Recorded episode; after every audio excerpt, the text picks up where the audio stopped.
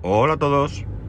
Day to day del 31 de agosto de 2022 con una temperatura en Alicante de 24 grados y medio. Otro día que grabo en el coche y grabo camino al trabajo. Tengo que organizarme, eh, sea cual sea la manera que al final se quede, que no he cambiado de opinión, eh, tengo que organizarme porque, porque que sea la que decida, no esto que, que es por circunstancias, ¿no?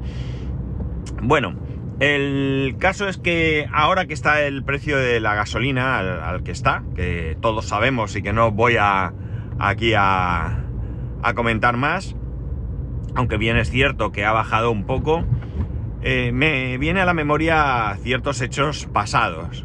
Eh, no ya eh, el comentario que os hice de que mi hijo se acordaba que habíamos estado pagando la gasolina por debajo de, de un euro, sino en aquel año, hace mucho ya, por cierto, en el que mi amigo Miguel vino y dijo que eh, todo enfadadísimo, enfadadísimo, porque la gasolina estaba a 88 pesetas el litro, que viene a ser aproximadamente la mitad de un euro, y eh, venía indignadísimo, indignadísimo, él solo, eh, despotricando contra el precio de la gasolina, y en un momento dado cambió totalmente de discurso, eh, se tranquilizó, fue como si le hubieran dado a un interruptor y dijo algo así como, bueno, mientras no pase de 100 pesetas, que vienen a ser como 60 céntimos, y la verdad es que nos entró la risa porque fue algo así, de repente estoy enfadado con el mundo por el precio de la gasolina y cambio radical y, tengo otro, otro pensamiento, ¿no? El caso es que me viene a memoria y recuerdo el, tiempo en el que, bueno, pues hice un viaje o hicimos un viaje, porque es un viaje en el que también venía mi amigo Miguel y eh, Augusto, otro amigo. y bueno, pues fue un viaje que de alguna manera mm, surgió de la nada. Para que os hagáis una idea. Año 92 habíamos decidido ir a la Expo, a la Expo Universal de Sevilla, eh, cinco amigos, entre los que se encontraban Miguel, Augusto, mi hermano, mi hermano el que me sigue, y eh, Mariano. Los cinco nos fuimos en mi coche. Pasamos ahí unos días y la mar de bien. El caso es que en un momento dado, cuando estábamos pensando qué hacer, porque habíamos hablado de hacer algo todos juntos, mi hermano comentó la posibilidad de ir a Alemania. Y bueno, pues lo descartamos, lo descartamos en ese momento por precio, por... no sé, porque no lo vimos, no sabría decir muy bien las circunstancias que nos llevaron a rechazarlo. El caso es que nos fuimos a Sevilla. Eh, estamos hablando en agosto y en octubre, octubre, noviembre, diría yo, finales de octubre, principio de noviembre, no fuimos a Alemania. No se pudo venir mi hermano y no se pudo venir Mariano. Eh, bueno, pues es una faena porque mi hermano tenía mucha ilusión de ir y bueno, pues es que surgió así, no fue un tú no te vienes ni nada de esto. El caso es que para ir de viaje, año 92, nada de GPS, eh, nuestro amigo Víctor, que vive en Alemania, ya lo sabéis, y que por aquel entonces estaba en el ejército, nos envió una carta, una carta, una carta por correo postal, ya sabéis, eso que coges un papel, escribes con un bolígrafo o un lápiz, lo metes en un sobre, le pegas un sello y hay eh, magia que lo transporta a otro sitio, ¿no? Bueno, pues eso nos envió una carta en el que nos indicaba el trayecto para llegar hasta donde él vivía y un incluso nos puso los precios de los peajes que teníamos que abonar. Porque claro, imaginaros, de aquí a Alemania todo era autopista y la mayor parte de pago. En España era pago, si no recuerdo mal, y en Francia por supuestísimo que era pago. Lo de España entiendo que sí, aunque no lo tengo tan claro honestamente, pero supongo que sí, porque si fuimos por la A7, que yo sepa, siempre ha sido una autopista de peaje hasta bueno, pues recientemente que quitaron ese peaje. La cuestión está en que eh, él tenía costumbre, cuando venía a España, venía en coche, y como digo, tenía costumbre de volver a Alemania eh, saliendo a las 7 de la tarde. ¿Y qué hicimos nosotros? Lo mismo. Pues yo qué sé, pues él sale a las 7, pues nosotros también. El viaje fue eh, pues aproximadamente casi 1900 kilómetros, haciéndolo pues saliendo de, aquí de Alicante a las 7 de la tarde, como, como he dicho, y conduciendo durante toda la noche, toda absolutamente noche, hasta llegar a nuestro destino. Las únicas paradas que hicimos fueron pues a comer algo, a desayunar, a cenar, eh, pues a hacer pis, a echar combustible y en algún momento a descansar un poco, no a dormir, porque no era dormir, pero sí a lo mejor pues media hora o así descansar en el dentro mismo del coche, ya hacía fresco. Además fue curioso porque, claro, nosotros aquí en Alicante octubre es una temperatura súper suave, eh, puedes ir en manga corta perfectamente aunque a lo mejor de noche hay quien sea un poco más friolero y se ponga pues una chaqueta o lo que sea, pero realmente es una temperatura súper buena. El caso es que eh, nosotros fuimos con poca ropa y al llegar allí y por la mañana pues salir del coche, la calefacción del coche pues fue subiendo en puntos conforme nos acercábamos a destino y al llegar allí hacía un frío que estuvimos pues no fue mucho, pero a lo mejor un rato, ¿no? Una hora, hora y media, dos horas, no lo sé, hasta que nuestro cuerpo se aclimató a aquello, pues pasamos bastante frío, ¿no? Tampoco teníamos una ropa excesivamente de invierno, primero porque no tenemos nosotros aquí en Alicante una ropa excesivamente de invierno, y segundo porque quizás en nuestra, eh, qué sé yo, poco pensar, pues tampoco mm, se nos ocurrió incluso comprar alguna chaqueta o algo un poco más eh, gruesa para, este viaje. El caso es que, eh, bueno, pues tiramos millas hasta que llegamos allí y cuando llegamos, nuestro amigo estaba trabajando, llegamos por la mañana, hicimos un poco de tiempo y entramos, no, mentira, hicimos el registro en el hotel, hicimos, me acuerdo ahora perfectamente, que hicimos el registro en el hotel, es un hotel, o era un hotel, no sé si está, si no está, si ha cambiado, un hotel eh, pequeñito, un hotel muy sencillo. Y bueno, lo dirigían un señor eh, con su madre. Y bueno, pues nos dieron la habitación y al cabo del tiempo, pues vino nuestro amigo que salía de trabajar. Nosotros bajábamos por las escaleras, él subía y imaginar la alegría de vernos, abrazos, eh, mm, voz alta, como buenos españoles, y entonces vino el, dueño del hotel, no sabíamos que era el dueño porque a nosotros nos había atendido la mujer, la madre, y el hombre con, bueno, pues con aspecto súper serio, nos llamó la atención por el ruido que estábamos montando. tenéis que, saber que estamos hablando que era pues como mediodía, mediodía nuestro, ¿no? 3, 4 de la tarde, no penséis que, es que era de noche y tal. Y nada, bueno, pues eh, mi amigo se enfadó un poco, con, se molestó, más que se enfadó, se molestó con la forma de este hombre. Luego nos enteramos que era el dueño y a partir de ahí eh, al hotel le llamamos el...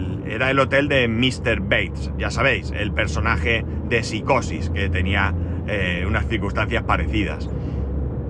La cosa es que, bueno, para que empezamos a viajar, nuestro amigo trabajaba no pudo coger vacaciones, excepto creo que algún día entre semana, pues viernes o así, sí que, sí que cogió algún día. Estuvimos allí ocho días en total en Alemania y la verdad es que fue un viaje no, de no parar, de no parar con el coche. Era constantemente ir a un sitio a otro. Estábamos en una ciudad que se llama Bitburg, una pequeña, un pequeño pueblo, que tienen eh, la elaboración de la cerveza Bitburger y eh, que además tiene una base militar, o tenía, habló en el año 92, no sé a día de hoy que, cómo estará la situación.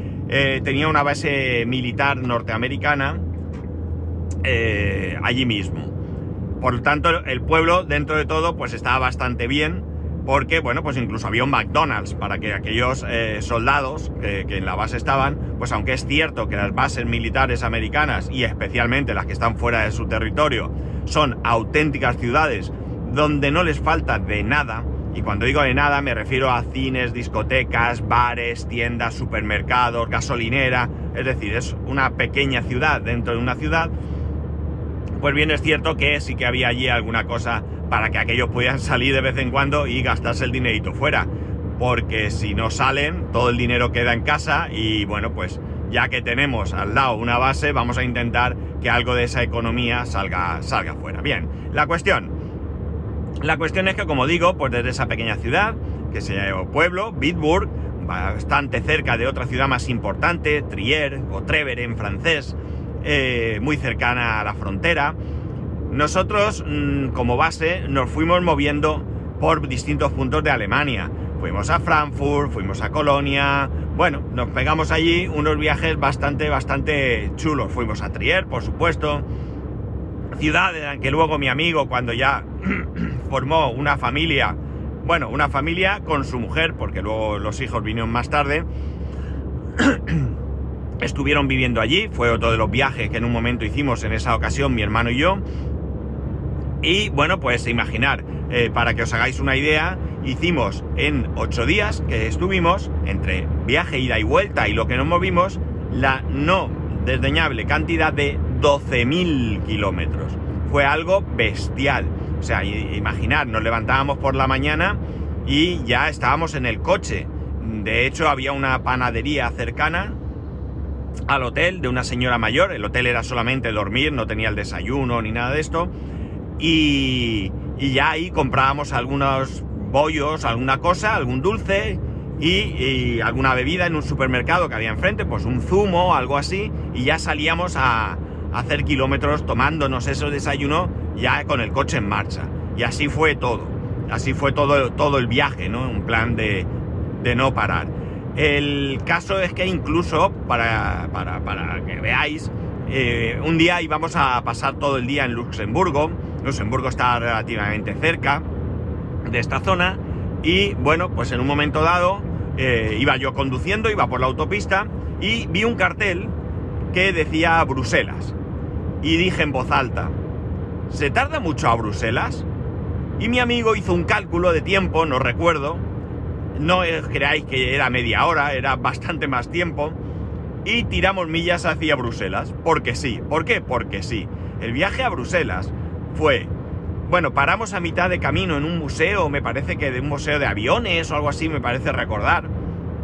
El caso es que el viaje a Bruselas fue llegar tarde, bastante tarde, después de comer, buscar un sitio donde comer, que me, acuerdo que fue un kebab cochambroso, poco higiénico. Eh, nos sentamos delante de una mesa con un mantel de hule poco limpio, con las salsas para el kebab ya estaban sobre la mesa en, una especie de, cacharrito, ¿no? De estos que tienen varios compartimentos, tres compartimentos, y las salsas estaban ahí con cucharas y las salsas tenían color de otras salsas, por ejemplo, pues la blanca tenía rojo, es decir, que no eran nuevas, o al menos esa apariencia daban. Comimos allí, dimos una vuelta por allí, vimos las cuatro cosas que son interesantes, así muy, muy, muy, muy, muy turísticas eh, de Bruselas, cogimos el coche y nos volvimos a casa, ¿no? O sea, ese era el plan que teníamos. Hubo un fin de semana que nos coincidió allí, que nos fuimos todos a, Holanda. Concretamente, eh, estuvimos en un motel, un motel en Utrecht, perdonad. Ya sabéis que el inconveniente de grabar a primera hora son las carrasperas y demás, aunque ahora toses menos. Bueno, el caso es que fuimos a ese, a ese hotel, a ese motel, realmente era un motel, aunque era espectacular, no era el típico motel en el que pensamos de carretera, cutre, no, no, no, estaba súper bien, se comía súper bien. Y nada, fuimos a ese, a ese motel. Eh, en esta ocasión conducía todo el rato mi, amigo, mi amigo Víctor. Y la verdad es que fue una locura porque él está acostumbrado a Alemania, a esas autopistas sin límite de velocidad, y bueno, pues fuimos todo el viaje a todo lo que daba mi coche, porque era mi coche, haciendo aquaplaning porque estaba lloviendo. Yo creo que fuimos más tiempo por encima del agua que, pisando la carretera. Y bueno, pues no sé si la, inconsciencia de la edad o, qué, pues ahí vamos, la mar, la mar de bien, la mar de bien. Hay una anécdota también que salimos sin desayunar, pensando que íbamos a desayunar. Víctor vino desayunado, no desayunamos, no paramos a comer y cuando llegamos allí a, Utrecht, eh, hicimos el check-in y fuimos a comer a un sitio que, ya conocía Víctor, él ya había estado allí unos meses. Eh, era un sitio eh, gauchos, creo recordar que se llamaba. evidentemente especializado en carne, y tenían una oferta que era eh, todas las costillas que te puedas comer por una cantidad de florines, la moneda de entonces, antes del euro, que tenían allí, en el que tenías un primer viaje de una, un costillar, eh, patatas fritas y demás, y luego ya solamente eran costillas, costillas, costillas. Si querías patatas o bebida o lo que sea, tenías que, que abonarlo aparte. Nosotros comimos como posesos y la verdad es que no nos sentó muy bien. De hecho, mi amigo Miguel estuvo al día siguiente en el hotel sin salir porque se encontraba muy muy mal del estómago. Estando en Utrecht no podíamos dejar de, subir a, de ir a Ámsterdam y la verdad es que bueno, pues lo pasamos francamente, francamente eh, bien. El tema de la gasolina me viene a la memoria porque estando la gasolina al precio que estaba entonces, que era muchísimo más barata de lo que está ahora, pero para nosotros no dejaba de ser caro. La gasolina creo que siempre ha sido cara, ¿no? Siempre ha sido cara eh, independientemente de la época y de los salarios. La cuestión está en que imaginar la cantidad de gasolina que pudimos echar al coche durante todo el viaje, ¿no? 12.000 kilómetros, no recuerdo lo que gastaría ese coche, supongo que bastante, era un, Renault 19, eh, que 1700, carburador, entiendo que gastaría bastante y desde luego pisarle, pues imaginarle, pisábamos y mucho. Se, eh, no era lo mismo, las autopistas, radares, todo eso no era igual, ni mucho menos. Eh, te podías encontrar un radar que ponían de manera ocasional y luego ya en Alemania pues no había ningún problema. Con lo cual pues no corta el mar sino vuela. Íbamos a todo lo que daba el coche. En todo momento. La cosa está en que, en que, bueno, la gasolina estaba al precio que estaba y tengo un recuerdo, un recuerdo de que llenar el depósito me costaba 5.000 eh, pesetas, 30 euros. No está nada mal si lo pensamos hoy en día que ayer eh, llené el depósito sin enmerarme mucho y, fueron 85 euros. Con lo cual de 30 a 85 nos podemos hacer una idea de la diferencia de, precio en llenar un depósito, independientemente de que uno tuviera más o menos eh, capacidad. evidentemente no sé la capacidad de mi Renault 19, pero bueno, la cosa es que eso, 5.000 pesetas. El caso es que Víctor, por su condición de militar, tenía ventajas con respecto al combustible. ¿Qué ventajas tenía? Pues la primera ventaja es que él echaba combustible dentro de la base, de la base militar, y pagaba precio de gasolina de Estados Unidos, que era evidentemente muchísimo, muchísimo, muchísimo más barato, ¿no? Eh, había, nosotros no podíamos echar gasolina en la base porque para echar allí gasolina había que cumplir una serie de condiciones, había que estar registrado, el coche tenía que estar registrado, miraban la matrícula, no era posible yo entrar con mi coche, ni siquiera era posible que él condujese el coche, echara combustible y fuese a pagar. No, no valía, el coche tenía que estar debidamente registrado. Pero había el truco del almendruco que llamamos. ¿Y ese truco qué era? Bueno, claro, si él eh, necesitaba echar combustible podía echar en la base, pero ¿qué pasaba si no estaba dentro de la base? Si viajaba por el país, si vivía fuera de la base, había mucha gente que vivía en otras ciudades, de hecho él mismo estuvo viviendo a, a, una distancia considerable de la base en un momento dado y necesitaba echar combustible. No siempre puedes prever echar en un determinado sitio. Bien, pues había vales, los típicos vales que tú compras un talonario y en vez de pagar con dinero, con tarjeta, pues das esos, esos vales. Esos vales también hay que estar debidamente registrado o había que estar debidamente registrado a la hora de comprarlos y en los vales venía impresa la matrícula del vehículo para los que valían esos, esos vales, valga la redundancia. Eh, eran únicos, no podías utilizar un vale de un coche en otro, o al menos, o al menos amigos, no debías. Pero él me comentó, mira, yo en la vida me han pedido ningún tipo de justificación con mi coche. Es cierto que él echaba gasolina en su coche con los vales eh, asociados a su coche, pero me decía que jamás, jamás verificaron nada. Tú llegabas, echabas, pagabas y ni se preocupaban. Entonces, ¿qué hizo? Pues él me sacó unos talonarios, y nosotros, pues cuando necesitamos echar combustible, lo que hacíamos es ponernos en algún surtidor que de alguna manera fuese menos visible para la persona que estaba en caja cobrando en el interior de la gasolinera. eh, yo llegaba, llenaba mi depósito, entraba, pagaba y aquí, eh, bueno, pues nunca pasó nada. Efectivamente, jamás me pidieron ningún tipo de justificación, no verificaron la matrícula, no me pidieron documentación, nada, de nada, absolutamente. Perdonad, la carraspera me está matando. Y, bueno, pues eh, claro, la diferencia fue abismal, porque pasamos de pagar 5.000 pesetas, eh, cambiamos 30 euros para que os hagáis una idea los más jóvenes, eh, a pagar 1.500 pesetas, es decir, 9 euros. Y claro, con esa diferencia, la posibilidad de no cortarse a la hora de ir con el coche a cualquier sitio era bastante, bastante grande. De hecho, a la vuelta nos trajimos unos bidones eh, nos lo regaló Víctor, unos bidones de estos de combustible, de no sé, 20 litros, 15 litros, un par de bidones llenos de gasolina con la intención de, bueno, pues eh, tener algo extra más económico. No era mucha la diferencia, pero oye, en esa época todo lo que nos ahorrásemos bien, bien estaba.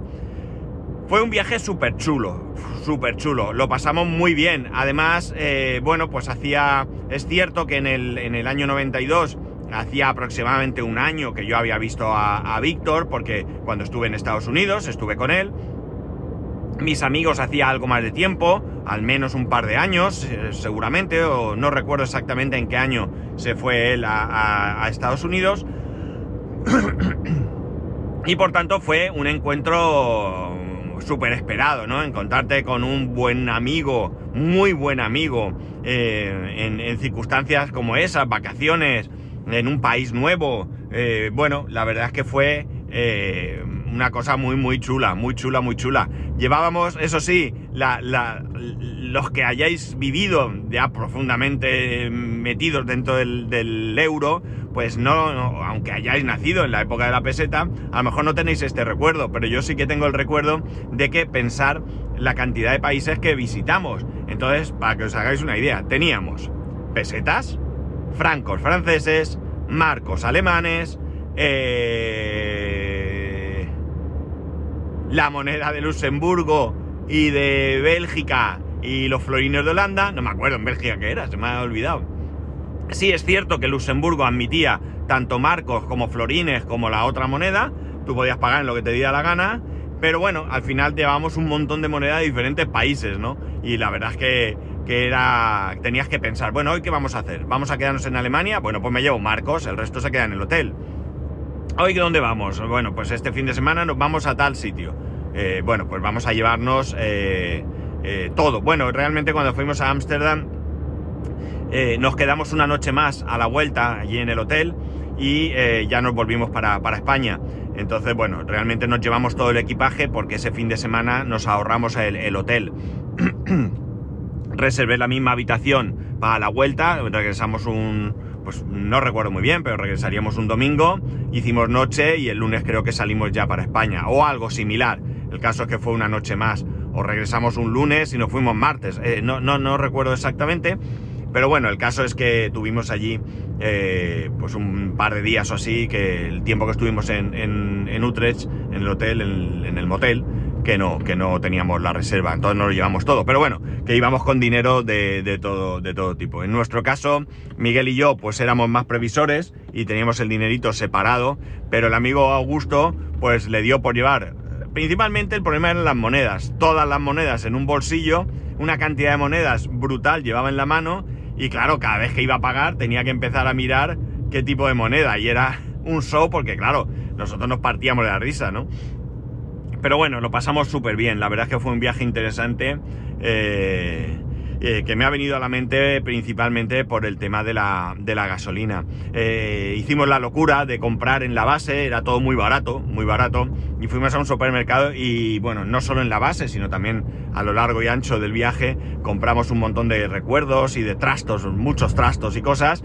Tanto fue así que el maletero del coche, una vez que lo cerraba, el, el, cierre centralizado no funcionaba. El maletero tenía que abrirlo con la llave, porque el cierre se, bloqueó. y no era un problema que se hubiera roto, porque en el momento que llega a España y vacía el maletero funcionó. toda la vida hasta que vendí el coche sin ningún problema. Era, era que estaba tan lleno, tan lleno, tan lleno, que aquello estaba tan comprimido que no funcionaba el cierre. O sea, imaginaros qué barbaridad. Muy bien, lo pasé muy bien. Em, no, voy a decir que fue el primer viaje eh, grande que hice, porque, bueno, entre comillas, el, año anterior, en el 91, estuve de, viaje con mis tíos y unos amigos de mis tíos, eh, conduciendo yo ya, por supuesto, por eh, Portugal y Galicia, con mi hermano el pequeño, que tendría, pues, a ver si es en el 91, 11 años, tenía 11 años, y nos fuimos él y yo, él con 11, y yo, pues, voy a contar, yo tenía 24, 20... Sí, 24, correcto. Yo tenía 24, él tenía 11 y ya digo, fuimos en una furgoneta con mis tíos, pero este viaje fue súper chulo porque ya digo, ya era como más aventura, ya no había nadie. al final, en el otro viaje, pues yo tenía 24 años, ya me, manejaba solo, evidentemente. Pero, ay, los gatitos que cruzan. Pero eh, yo, iba ahí con mis tíos y tuve tuve un problema con mi tarjeta de crédito y estuve, hasta que lo resolví, estuve tranquilo porque estaban ellos, podía tener dinero. Aquí evidentemente también están mis amigos, me podían ayudar, pero realmente eh, fue otra cosa, ¿no? Súper chulo. Tengo un gran recuerdo de ese viaje, lo pasé súper bien y bueno, pues eso, se juntó con ver a nuestro amigo, fuimos, amigos, disfrutamos, salir de marcha, discotecas, bueno, una cosa bastante, bastante interesante. Y nada está, nada más. Es lo que hace, lo que hace a veces la sucesión de ideas, ¿no? Piensas en gasolina y te sale un viaje como este. Y todo por aquel ahorro de gasolina tan, tan importante. Así que bueno, pues ya está. A ver si tenemos suerte y la gasolina continúa bajando mucho. Eh, en las gasolineras importantes o primeras marcas parece que no ha bajado, pero ayer eché a... a ver, tengo aquí el ticket. Pues mirar, estaba a... ¿Dónde pone aquí el precio? A ver. Estaba a 1,76,9, que con el descuento más un céntimo de descuento me saldría pues a 1,76 he dicho, pues 1,56, ¿no? A 1,56. Es que no, no sale aquí. Eché 85 euros, me cobraron 75, bueno, pues 10 euros menos, pues ya está. Bonificación. Ah, no, me descontaron 2 céntimos más aparte. Ah, no, no, 0,20. Me descontaron 0,20. Es que lo he leído mal. Bueno, eso. Bueno, chicos, nada más, que me lío con otras cosas. Ya sabéis que podéis escribirme arroba spascual, spascual arroba el resto de métodos de contacto en spascual.es barra contacto. Un saludo y nos escuchamos mañana.